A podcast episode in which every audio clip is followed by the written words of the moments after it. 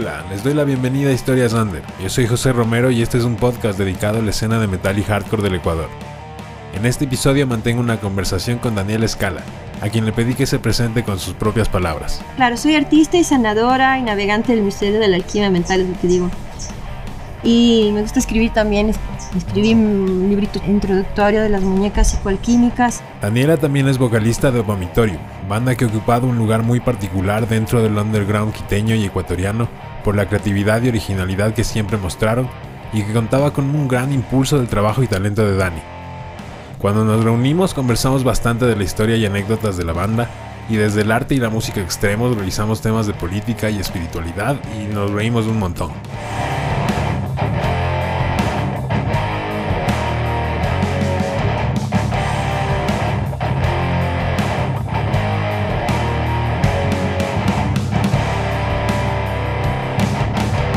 Gracias, Dani, por aceptar la invitación de salir. Sí, ya estoy grabando. bueno. Gracias a ti. Mi idea es documentar cosas que pasaron que no siempre quedaron bien documentadas o no siempre tuvieron la difusión que tenían que, que pudieron haber tenido, pero que igual me parece que son parte de la historia de la cultura y arte y escena y todo lo que hacíamos aquí. Entonces me parece que lo de Vomitorium era algo muy distinto a lo que hacen la mayoría de bandas aquí. En muchos sentidos. Entonces de ley quería conversar contigo para cachar de ese lado. Y también porque obviamente tú haces otras cosas y vienes como de otra perspectiva sobre este tipo de música y estas cosas. Entonces, esas eran mis razones. Entonces quería cachar. Me parece que ¿Existió Vomitorium antes de que tú entres a la banda o no fue así? Sí, pero yo no les cachaba. ¿Tú no les cachabas? No, porque ellos se juntaron, creo que tocaron una o dos veces, no me acuerdo cuántas, y todos se fueron eh, de viaje y ensayaba cada uno en su casa. Entonces ellos dicen que Vomitorium siguió, porque tocaban a la distancia. pero no, no tocaban, estaban como preparando el nuevo, el nuevo, la nueva locura, ¿no? Pero y ellos todos eran como compañeros de la U o algo así.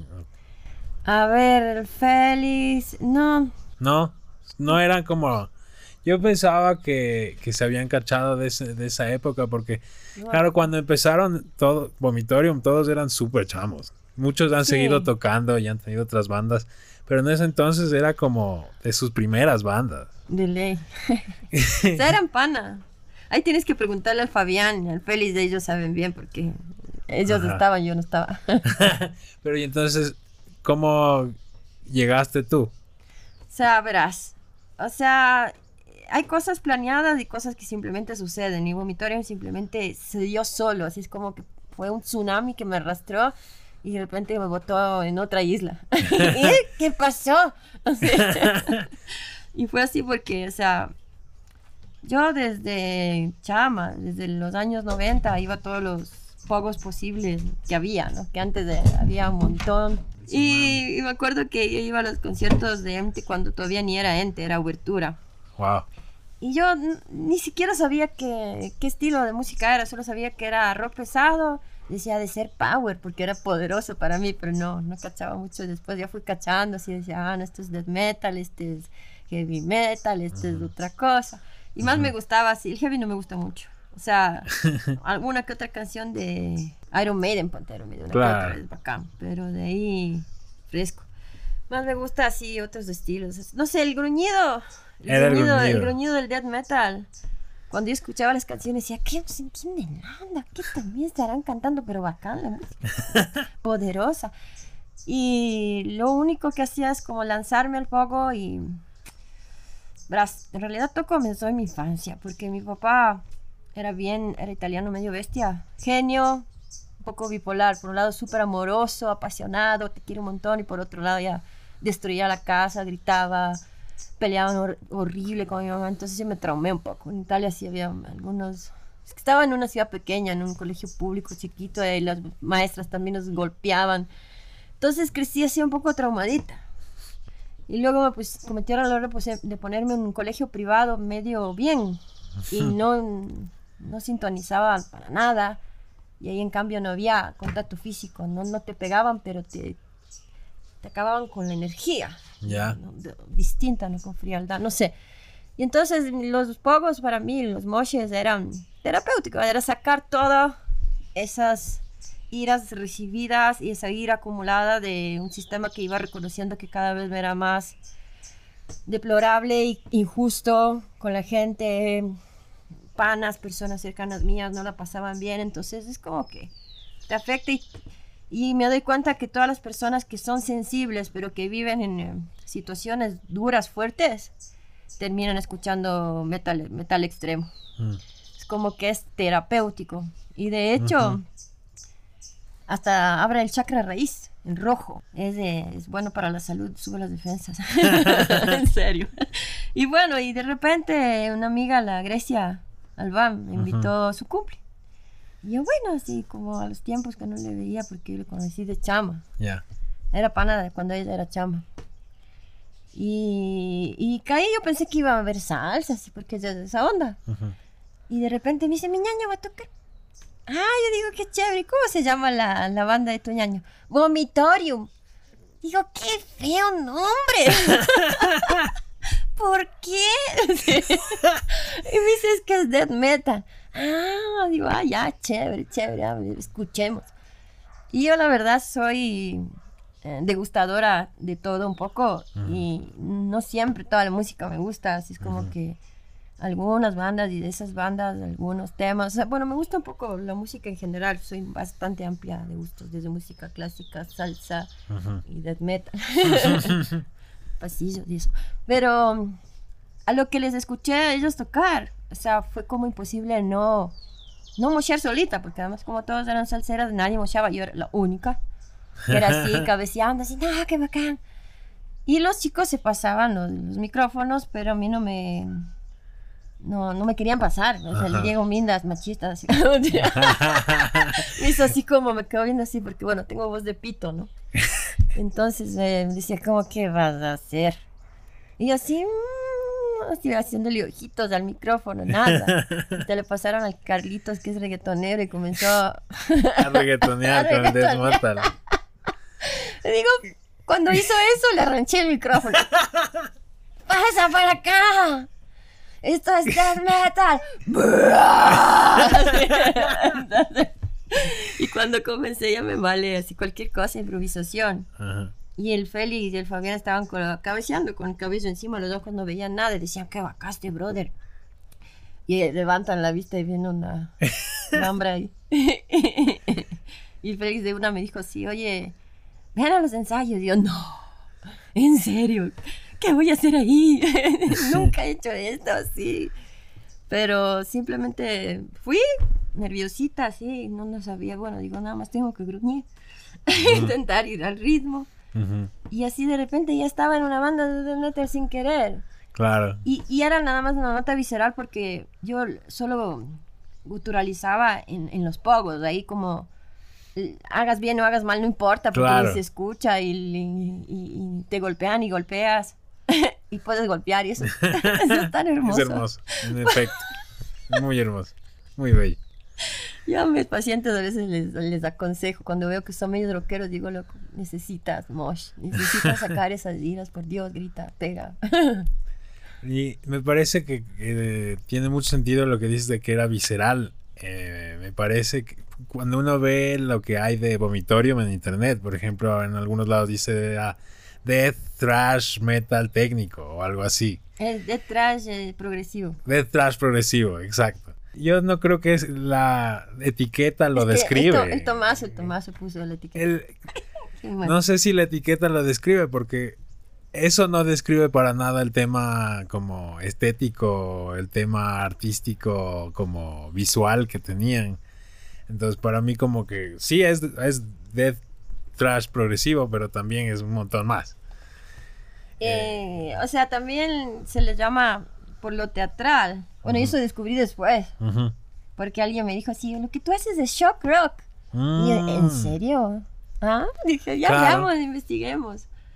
Y de ahí, sí, ha habido algunas bandas así. Había uno hasta que hacía vudú en vivo, un, un negrito Ajá. que no me acuerdo cómo, cómo Ah, una se bestia. llama. Pero bueno, Y Alice Cooper, punto, Claro. que lanzaba gallinas. y- ¿Qué hizo? Lanzó una gallina al público y el público agarró la gallina y la des- destrozó. Qué horrible. Pero ese ya no fue culpa de él, fue culpa del público Claro. poseído.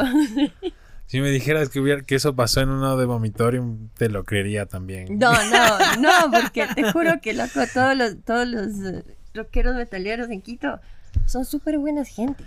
Sí, en, en, en, la may- en su gran mayoría. Te juro, sí. loco. Una man se fue del concierto del Vomitorium llorando. La chica nos escribió así. Que, que como somos tan crueles, porque yo había hecho un teatro con una gallina, pero fingí Ajá. morderle el cuello, pero, en- pero con mi cabello tapé la escena y mordía una fundita de plástico con un jugo de remolacha. Y salió así pss, todo el jugo de remolacha, porque ese era como el ritual de la gallina de hacer vudú al, al sistema Ajá. para acabar con el con la guerra en Palestina, ¿no? Era Ajá. una nota súper emotiva. O sea, la- las chicas, mu- mucha gente se puso a llorar, se fue caso, se traumatizó. Y eso es lo que quería yo, ¿no? Que, Claro. que, que sientan así, es como un bofetazo de verdad en la cara, así.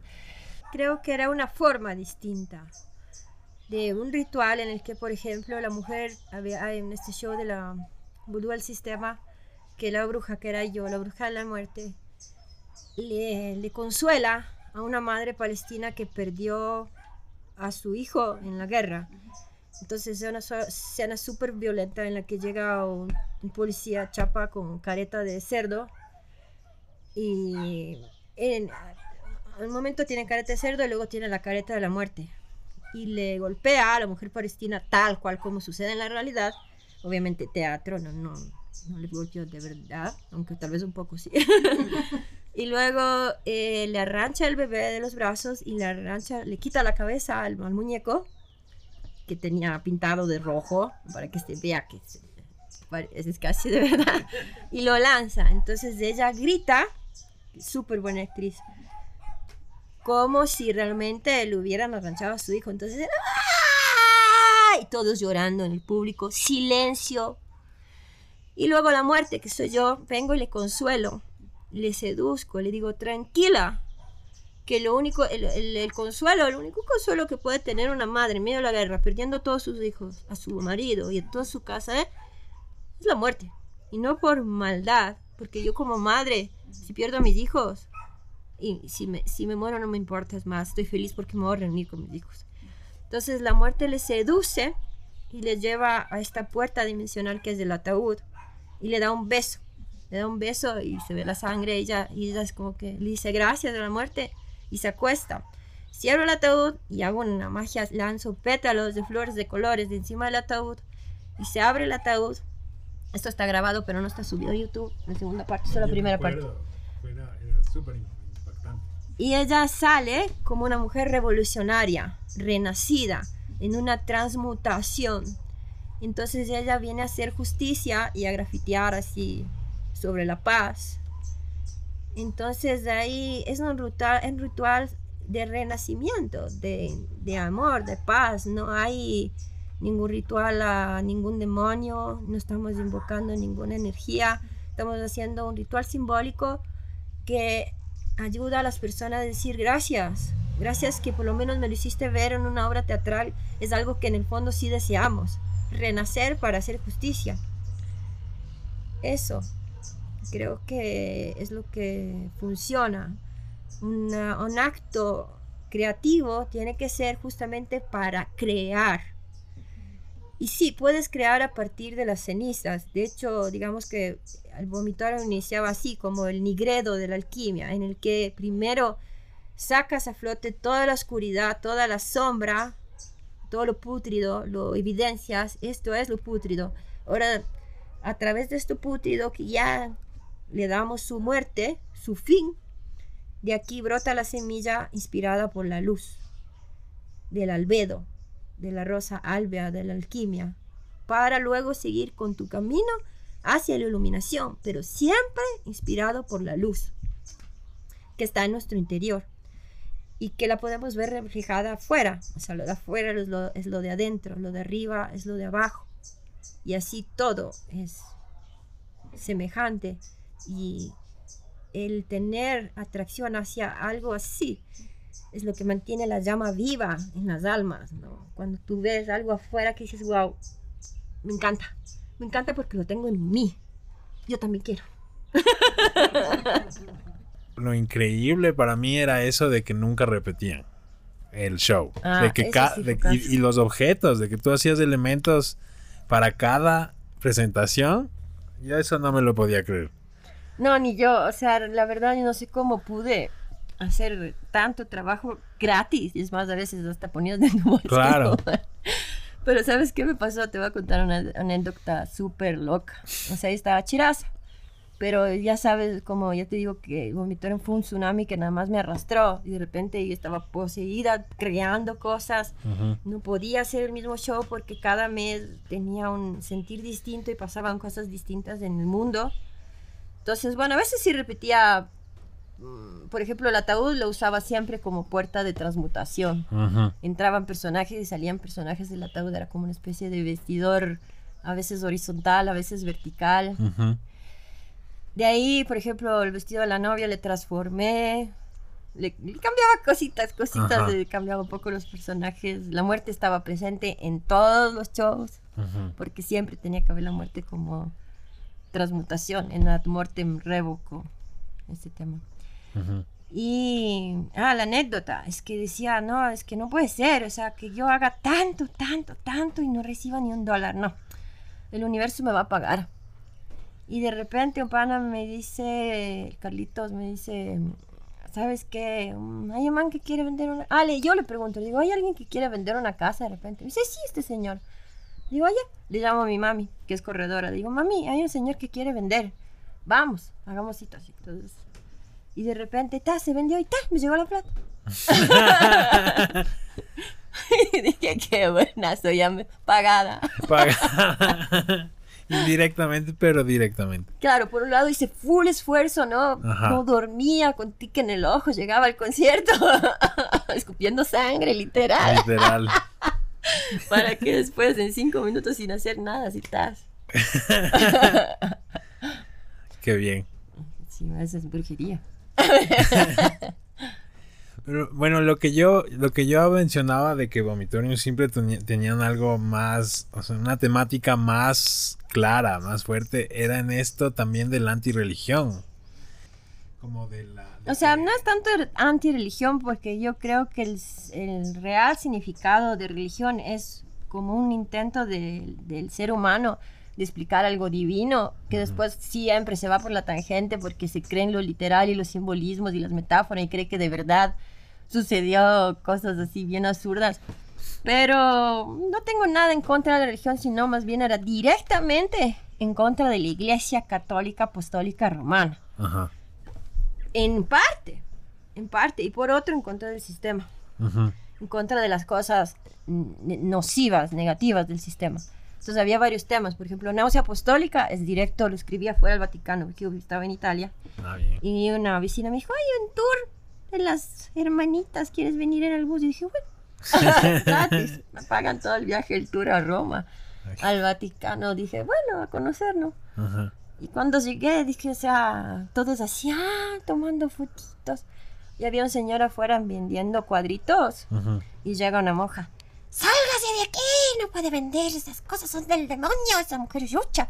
Y el señor así le decía, pero es, es arte, señor, es arte, es arte. Un árabe, ¿no? Ujú. No es demonio, no es demonio. ¡No, se me va de aquí! O sea, ya esa escena de entrada y dije, ah, Ujú. densitud. Luego adentro una opulencia increíble, o sea, cuánta plata y tiempo se habrán gastado en esa cosa tan enorme. Que yo no digo, porque críticos del arte dicen, no, es que es una obra de arte. Digo, claro, si vas a ver la piedad de Miguel, Miguel Ángel que está en el Vaticano, se te cae la jeta al piso. Es como, carajo pudo este man hacer dos cuerpos humanos que parecen de carne viva, que ya mismo se levantan en mármol. Sea, estaba Como listo terrestre. Claro.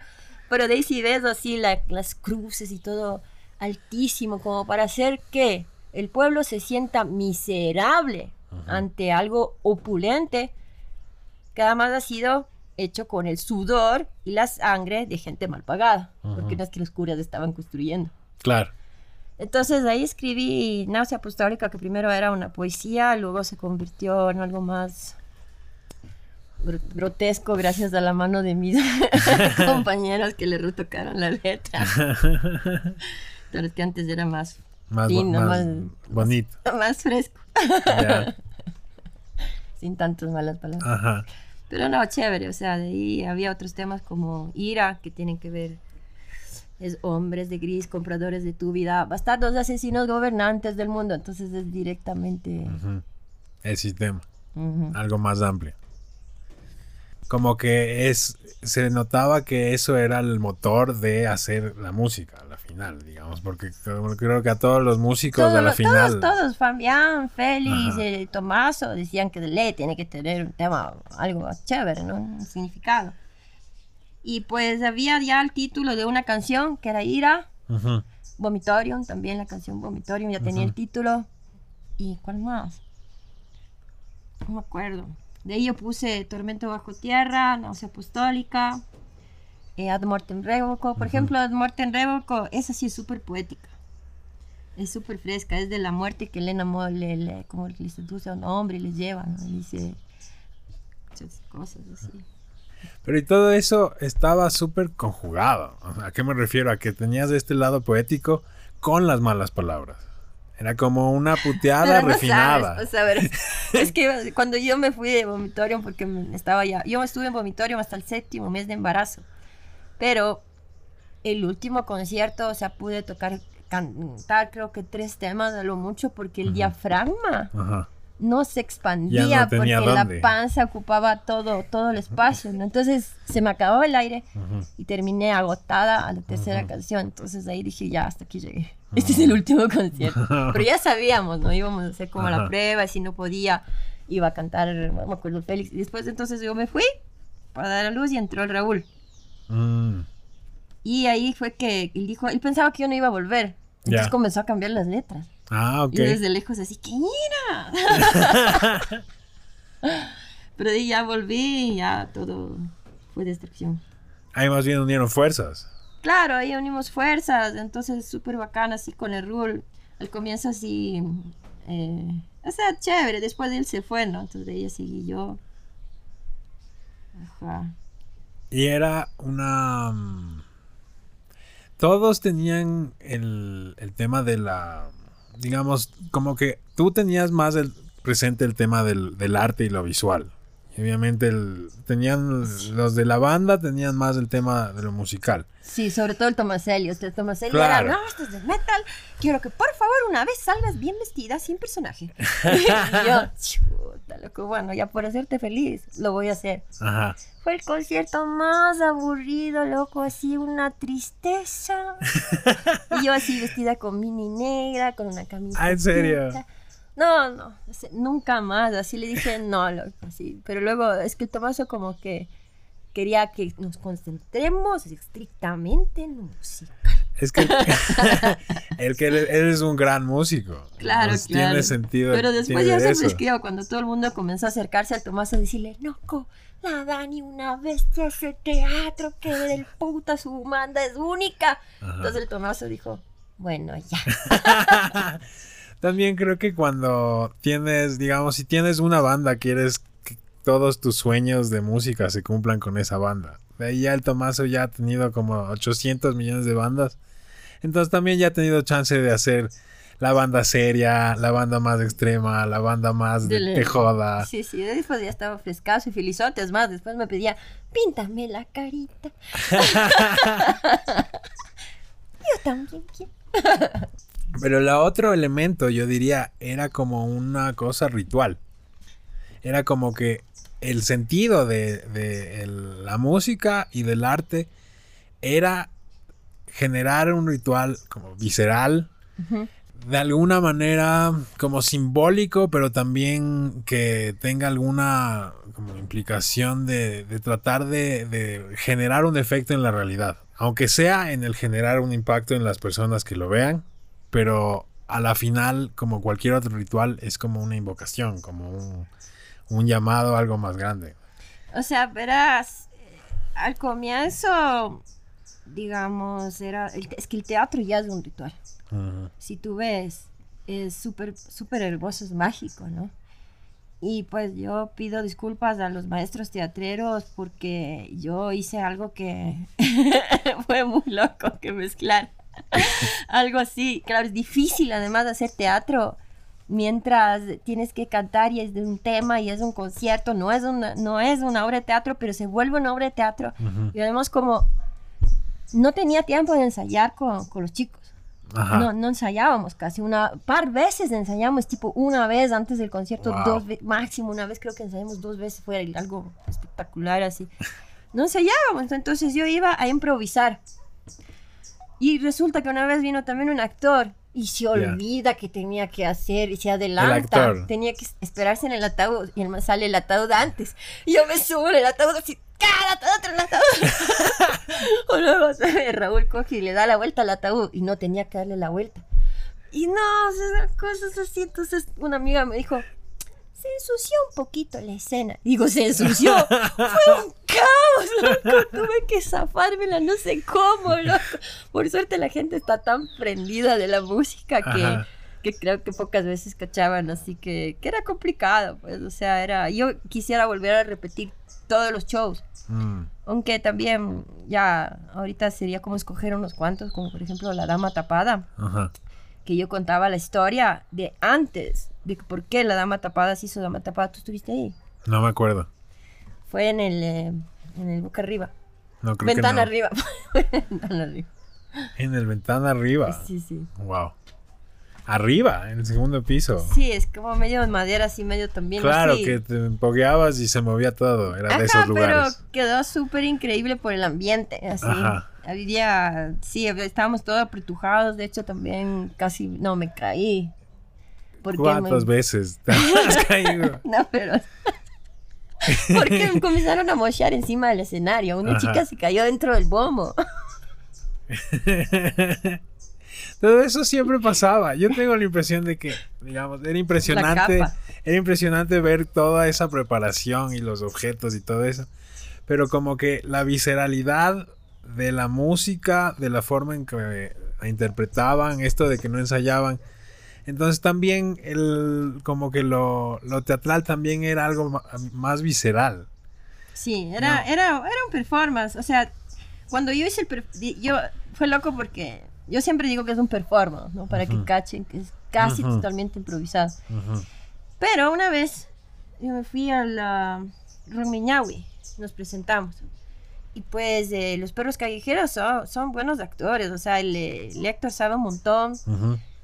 Y pues yo igual no ensayé con la banda, ensayé sola con un, con un pana, el Giovanni, que hizo de teatrero, mm, es teatrero y hizo de un personaje. Era el reptiliano.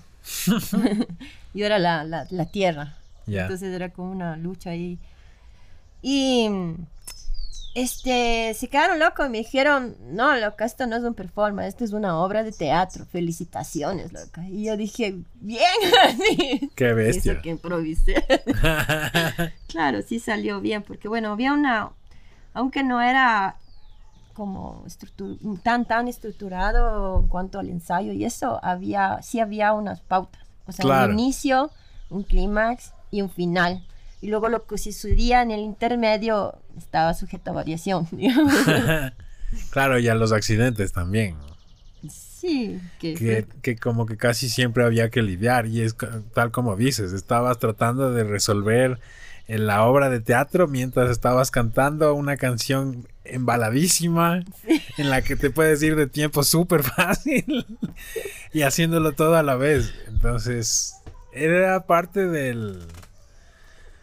Como que parte del, del encanto, diría yo. Mm, Si es que hubiera sido, si es que hubieran tenido un equipo y un montón de gente como para que todo salga súper cuadrado, Y si no habría tenido el mismo chiste, no habría sido igual. Claro, no, no, no, no, claro, eso era súper divertido, o sea, yo terminaba con una adrenalina. No, yo te juro, me curé de todos mis traumas infantiles, en serio. Porque grité todo lo que tenía que gritar, comuniqué, saqué todo, saqué Ajá. todo.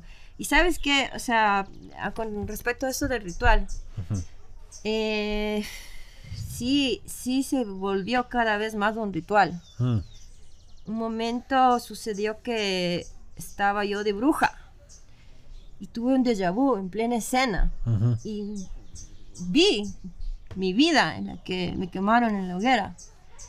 Y fue foco porque de repente medio hasta me asusté porque estaba medio poseída por una energía que iba más allá de mi esencia. Realmente estaba así, ¡guau! con muchísima energía. Eh, tenía una obsidiana en la mano y sentía la energía de la obsidiana y que tuve que dejarla en el escenario porque dije no, porque estaba cogiendo velas, cogiendo trago, trago para soplar a- al público, el espíritu de las puntas también. Es interesante, más la adrenalina. Sí, sí, sí fue una cosa bien fuerte que dije, wow, qué, qué energía de la gente, así. la- ¿Qué no. tenés? Y sabes que yo creo que lo más importante, como tú dices, no es que salga bonito, sino la energía que le pones. Ujú. Porque yo creo que eso fue lo que hizo que el Félix me dijera, ven a ensayar con nosotros, porque te digo, en la sala de la Grecia había puros hippies. Y cuando yo cogí el, cuando yo cogí el micrófono, todos los hippies salseros comenzaron a mochear y a destruir la sala. Se poseyeron. de igual, de una energía más allá de ellos. ¿no? Claro, que- Una bestia. Eso era. Eso era el, el el efecto, el ritual en la, en la práctica. Como que siempre queda esto de, de que, claro, como lo que te decía, puede ser que sea algo más, tenga una intención simbólica, pero no se puede de- hacer- dibujar fácilmente la línea entre eso simbólico y ya ese esa representación vista por alguien, qué efecto tiene en esa persona y qué efecto tiene eso ya sobre la realidad también. Sí, yo creo que sí ha tenido un efecto fuerte en algunas personas que se conectaron. Y sabes que yo donde más pasé chévere fue en los conciertos pequeños, Mm, porque hay más libertad y no hay como, por ejemplo, en la, el, ¿cómo se llama? la concha acústica de la Villa Flora. Ah, sí, fue un poco feo cómo nos presionaban. O Mm, sea, se subían a medio show a decir, ya, mm. ya, solo tienen una. Y yo, no, no, por favor. Y luego quemé la iglesia. Ajá. Y el pescado coge y prende el extintor así asustadísimo. que- Pero bueno, fue, fue interesante el efecto del, del extintor. Claro. A mí también me parece que eso de estarle presionando a las bandas por el tiempo, em, digamos, lo entiendo, pero también hay que tener un respeto y una consideración por eso que está haciendo la banda, que a la final es un, un arte y una entrega de esas personas para el público. Exacto. como que los- exacto. Y si nos hubiésemos pasado, además, porque si dicen cinco temas y hacemos seis, te entiendo. Pero ni estamos en el cuarto tema y nos falta uno y que vengas a jorobar, no, no es necesario. Pero bueno, yo soy súper agradecida con todas las personas que nos han invitado a los conciertos. Y, y no, no, no me gusta criticar porque creo que cada uno hace lo que puede y todo bien, pero que vaya como un consejo, ¿no? Eso. Claro. Bueno, hablando de cómo mm, todo lo que trataban de hacer pudo haber impactado en otros, ¿cómo impactó en ti? Ahora, o sea, ya con unos años de distancia, con ahora que, bueno, igual estamos en, en esta situación que hace meses que nadie puede apoyar. No, eso no, No, ya no hay ya es un conciertos, año. ya es un año. De nada de conciertos, nada de música en vivo. ¿Cómo te marcó todo lo que hicieron con Vomitorio? Todavía sigue latente en mí, ¿sabes? El otro día soñé que tenía que, que tocar y, y que no tenía el vestuario. Y ¿qué hago vestida así? Y ahora que me rompo. y ahora, bueno, no importa, igual ya me sé. Ya me sé la letra, no me olvidé. Y, y cantaba así mientras dormía así. sigo ahí, yo sigo ahí, creo. Sigue ahí esa, güey. esa intención, esa, como, esa chispa. O sea, verás, a mí me encanta, ¿no? Bueno, ya estoy un poco más viejita, me cansaría más rápido, no mentira. No, tengo que comer bien nomás, dormir Ajá. bien. Hacer, hacer cardio. sí. Y como si, o sea, yo ahorita como que ya no lo necesito desaforadamente como antes, porque es como que desahogué todo lo que es, ya hice la terapia. pues. Entonces ahorita estoy tranquila. Pero si es que me dijeran, vamos, hagamos un concert, yo creo que uno. Una bestia. O igual cantar, te gustaría volver a cantar. O sea, con vomitorio. Como vomitorio. No, ninguna otra banda, o sea, o tal vez sí ya, porque ponte que ellos no quieran ya. eh, Pero sería Vomitorium 2, porque yo haría Ah. lo mismo. Llevaría el ataúd. ¿le? Ajá. Entonces sí tendría que ser Vomitorium. Creo. Tendría que llamarse Vomitorium. Porque Vomitorium también de todas formas... Hay gente en Quito que de ley, si uno dice Vomitorium, diría como que, ah, sí, sí me suena. Y jamás han oído la banda y no les cachan y no, ni siquiera oyen death metal ni nada. Pero es porque había, hubo una época en la que estaba grafiteado por todo lado Vomitorium. Por todo lado. Gente que no cachaba nada a- cachaba que había una banda que se llamaba Vomitorium porque ibas, o sea, ibas al estadio y estaba Vomitorium encima de la entrada. Era absurdo. Sí, yo creo Sí. que fui yo la que puse en el estadio. De Era- ahí el, el 99% Ajá. fue, fue ya el que tú ya sabes. Ajá. Pero tenía algo de algo que ver con lo del ritual, algo que ver con la idea o era como un, un como Es el, el aporte del Félix, que Ajá. además hizo los fanzines y él estaba inspirado por este técnica del pichazao de Brasil, en que, que se suben a lugares inalcanzables, Ajá. que no dices, ¿cómo hizo para subirse ahí grafito? No entiendo, loco, arriesgó su vida, estuvo volando, le- levitando. exactamente, era así. Poco a poco han ido desapareciendo, pero todavía quedan un par de vomitorios por ahí, De quedar. perdidos. Pues ya volvimos a tocar y el último concierto fue increíble. Qué bien. Sí, es que tenía que tocar San Mileto. Ajá. y Hijos de quién. Y nosotros, eh, a- antes había una banda y de ahí vimos nosotros, creo. Sí, tocamos los dos. Y eh, nosotros tocamos y justo cuando comenzamos a tocar llegó full gente, porque ya venían los hijos de quién, ya repleto. Terminamos de tocar, showzazo a lo bestia, como nunca, ningún error, ninguna caída, nada, ningún accidente, no se destruyó ningún micrófono Ujú. y clausuran el local.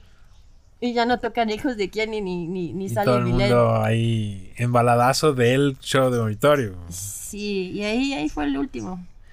En serio. Ujú. Y lo loco es que yo dije que iba a ser el último, pero no estaba segura, pero dije, no me acuerdo nunca más de lo de Ajá. Edgar Allan Poe. Ajá. Eh, eso y después así fue.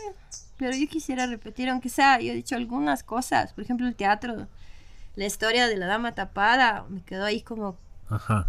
tengo que repetir esto. Hacerlo, de, claro, más chévere, ¿no? Porque Claro. la segunda vez salió mejor, ya más programadito, pero salió súper chévere.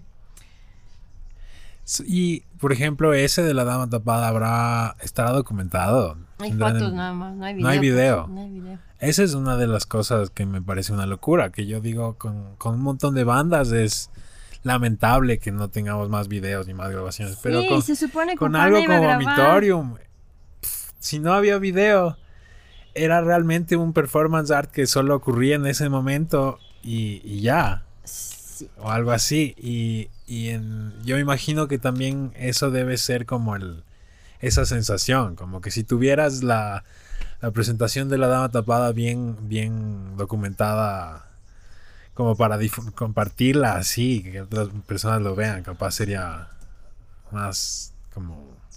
sí, sí, Más sea, fresco. yo creo que tenemos todavía tiempo. Sí. Ojalá. lo- Ojalá, ya estamos más viejitos. Sí, ya hay. Está loco. Chitalemi le dio hasta los 70, ya se caía en el escenario y le cual. dio. Este era- se caía y estaba repleto de cáncer, solo que no lo sabía, pero, pero le dio. ¿Qué y le siguió. pasaría? ¿Qué le pasaría anteriormente para que se a tener cáncer? Ujú. Qué No. tenaz. Pero bueno. Y después de ese cierre, como que yo entiendo que quedan muchas cosas. Queda esta idea de que habría que repetir algunas cosas, habría que volverlas a hacer porque salieron bien. Em, por el momento no, no hay ninguna perspectiva de, de que vuelva a haber conciertos, sobre todo porque ese es el, ese ha sido como el espacio en el que existían estos rituales. ¿no? O sea, claro, tiene que ser con contacto humano, tiene que haber sudor. No puede ser ahorita. No puede ser virtual. No, puede, ser virtual. No Ni puede ser cagando. virtual. No, no. Si quieren ver algo online, está el disco de Vomitorium en YouTube. Ajá. El último disco, súper bien grabado. Que salió mejor que- el, a finales del 2019, ¿verdad? Sí. Después de años después. Ujú.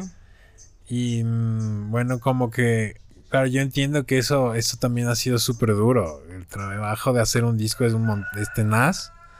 Igual les tomó un montón de tiempo, pero firman- finalmente salió. ¿Crees que es como que sí está plasmado ahí en ese disco parte de, de- de esta propuesta? O sea, como que sí, no, no sabe si cumple lo que, lo que debería. O sea, lo que pasa es que musicalmente sí, increíble, ¿ya?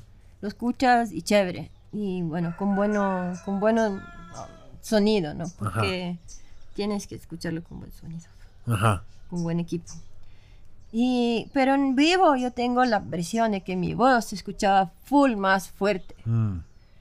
Y en vivo es otra adrenalina. pues. Ujú, Entonces creo que una parte es lo musical y otro par- otra parte es todo. De hecho, me hubiera gustado así como editar los videos, pero falta presupuesto, tiempo y aunque aún- ah, están ahí algunos guardados ujú. y se podría, ¿no? ¿Sí? O se podría repetir, oye, me, me tomo unas vitaminas ahí para darle igual de duro. ¿Tú crees que se podría hacer como un como un mini documental con los videos que Sí. tienen? Claro, claro que sí. Sí, sí. Sí hay un mini documental chiquitito, chiquitito, de los Mm. prontariados. Ya, Ajá. El Santiago Carcelenis está en YouTube. una bestia, Chiquitito, pero fresco. una sí bestia, se una puede bestia. hacer más. Después tu la actividad artística que tú hacías con la música, la de elaborar objetos y todo esto, esto tú ya lo hacías igual antes de Vomitorium? Yo estuve estudiando teatro, estuve trabajando con los perros callejeros porque era, era todo uno, ¿no? Ensayábamos todos los días y de ahí salíamos a presentaciones de algunos pueblos, lugares del Ecuador, en algunos lugares nos hemos ido a la playa, a Tabalo, por todo lado. Ujú. Y ahí se fue teatro, pues. Y también tenía el personaje de la muerte, solo que era una muerte de más colorida, era muerte de fiesta, era la dueña de la fiesta. Mm, Y me encantó. Igual lo hice como algo que me nació, que me, me embrujó cuando yo me- les veía a los perros callejeros en escena en Quito, cuando ellos tocaban, estaba el Fabián, también vivo.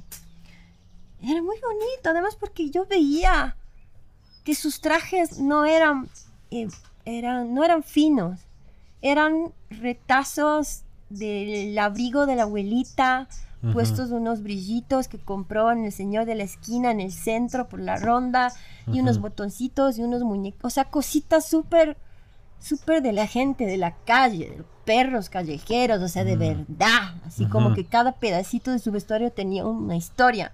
Y me acordaba la historia de Arlequín. Arlequín es un personaje de la comedia de- del arte italiana que era pobre y lo que hizo fue ir donde todas las personas ricas que ya se habían confeccionado su vestuario y pedirle un retacito. Y así cosió el suyo y luego resultó ser el más hermoso. Era muy, muy especial eh, esa época que dices de los perros callejeros, que, que abrían casi todos los conciertos. un- Ajá.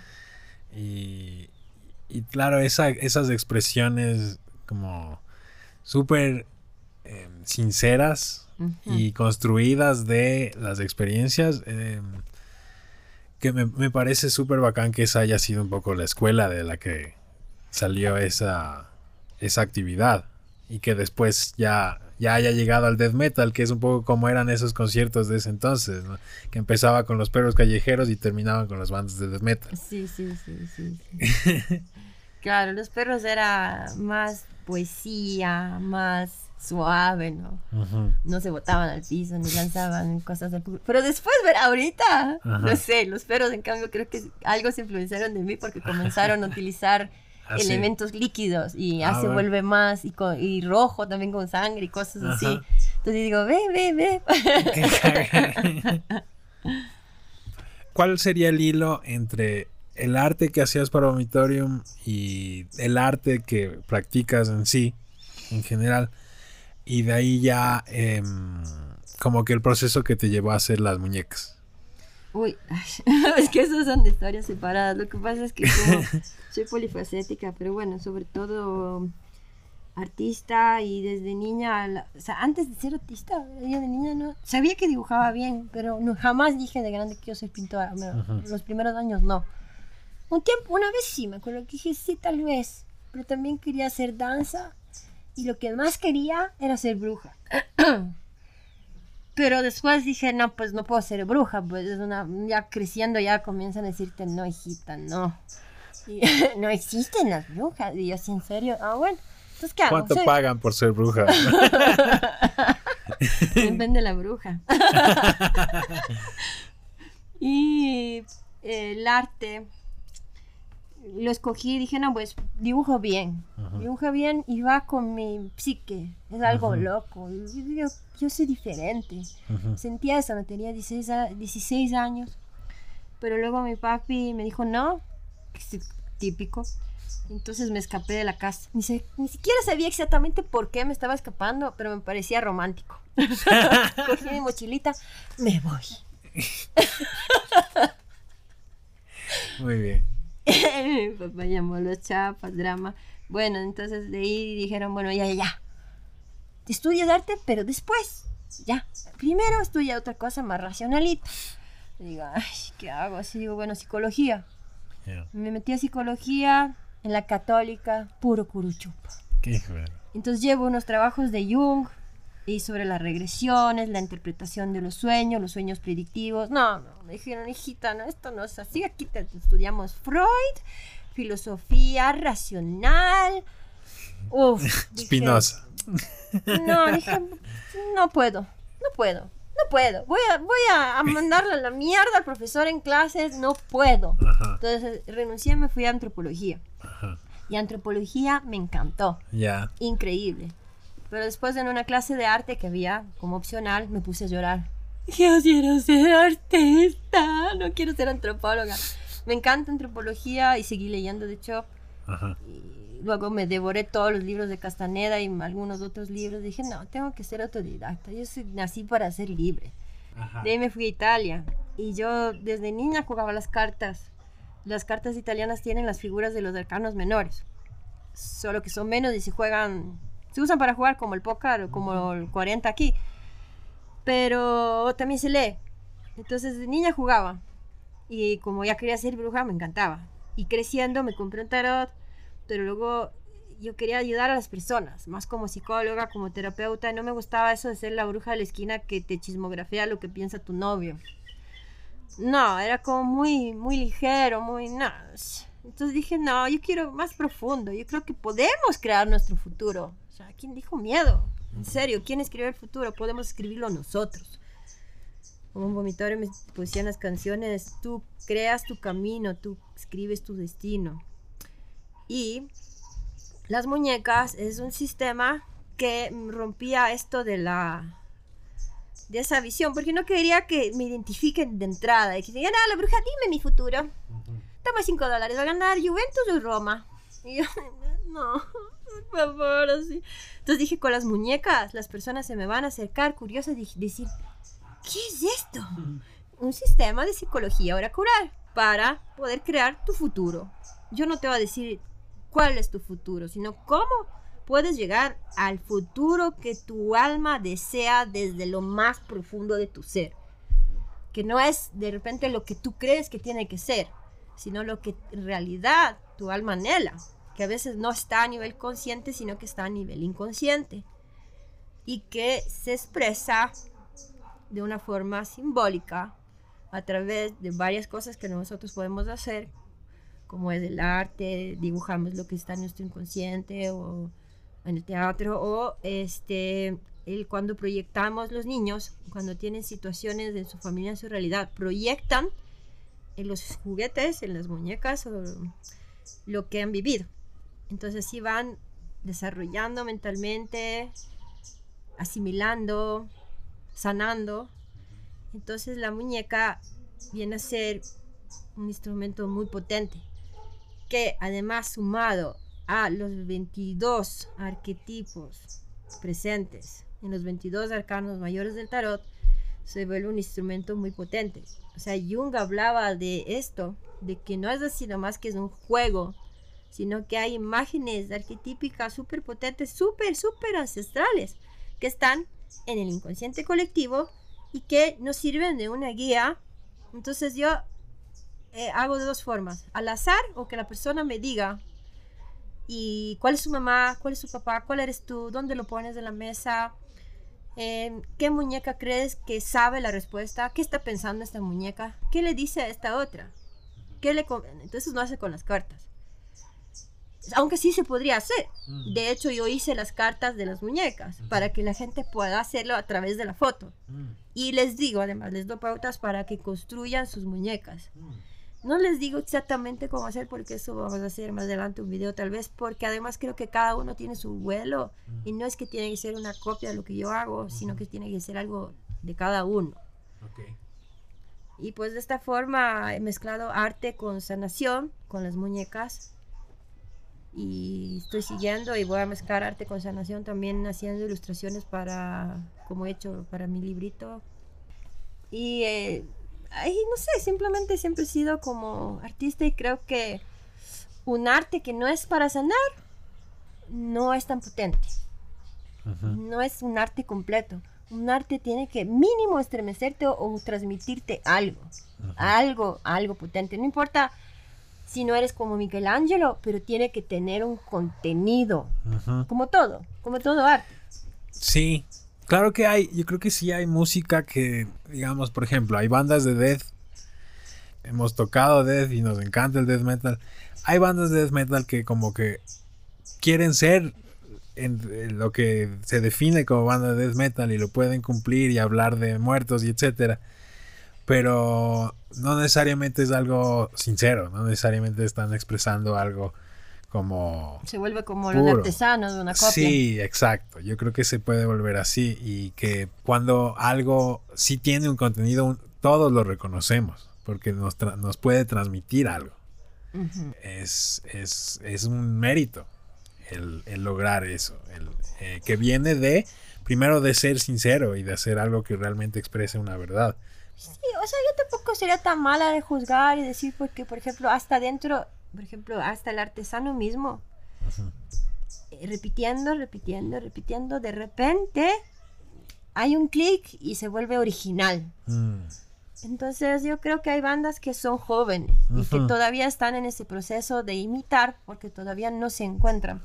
Pero no es que les botaría al tacho de basura, les diría nomás sigue y sigue. Sigue. Sigue. No pares. En algún momento en esta en otra vida dependiendo dependiendo Pero sí. Solo te vas a tener que morir y volver a nacer y ya vas a poder. Es en algunas bandas sí pero Bueno, así en todo Pero igual, así es en todo Y eso no significa que eh, no se va a seguir, en Claro. efecto. ¿Crees que pueda volver a, a existir ese, ese espacio? Porque digamos que est- estamos en un momento de tanta incertidumbre. No sabemos cuándo pueda volver a haber un concierto. Cuándo pueda volver a haber un, un pogo. cuando quería que- o sea yo creo que si nos juntáramos por último llegan los chapas ¿eh? Y ahí nos hacen el pogo. ve en Rogmiñahui se hizo ahora claro Ah, que no cierto. fue lo mismo pero se fue se hizo acá en Ollambarillo Ah, ya. y queriendo si todos hubiesen sido cómplices se hubiese podido armar un concierto de verdad en serio. Ya. pero todos muy respetuosos que no que no que hay que hacer las cosas bien que no, Claro. entonces Pero, Pero, bueno, mm, verás, mi hijo soñó Ajá. antes de la pandemia, mi hijo que tiene 10 años, antes, cuando soñó tenía 9 el año pasado, antes de la pandemia, uno, un mes antes, soñó, mi hijo, mami, soñé que era el 2025 y que había habido una guerra mundial y que todo se destruía, pero que ya se había acabado. Y full, full, mi mami también soñó, mi mami soñó que había algo en el aire, que una radiación y la gente se enfermaba por una radiación del aire. Yo soñé que la gente vendía en las vitrinas a los mendigos como carne. Las predicciones malvadas y perversas dicen que puede haber un crash económico mundial y que se va a poner complicada para muchísima, muchísima gente, ¿no? Entonces ahorita yo no creo que sea todavía el momento que esto acabe, pero, pero dicen los otros chismes positivos de que la luz que hay en la Tierra en esta época es tan potente que muchas cosas pueden cambiar para bien y tal vez las predicciones no sean tan nefastas, tal vez sí sea un tiempo distinto, pero finalmente se va a ver la luz. Sigue el podcast en redes y descubre todos los episodios ingresando a historiasander.com. Historias Under es una producción independiente de José Romero. No se reserva ningún derecho de propiedad intelectual. Se puede copiar, modificar, distribuir y hacer comunicación pública sin pedir autorización.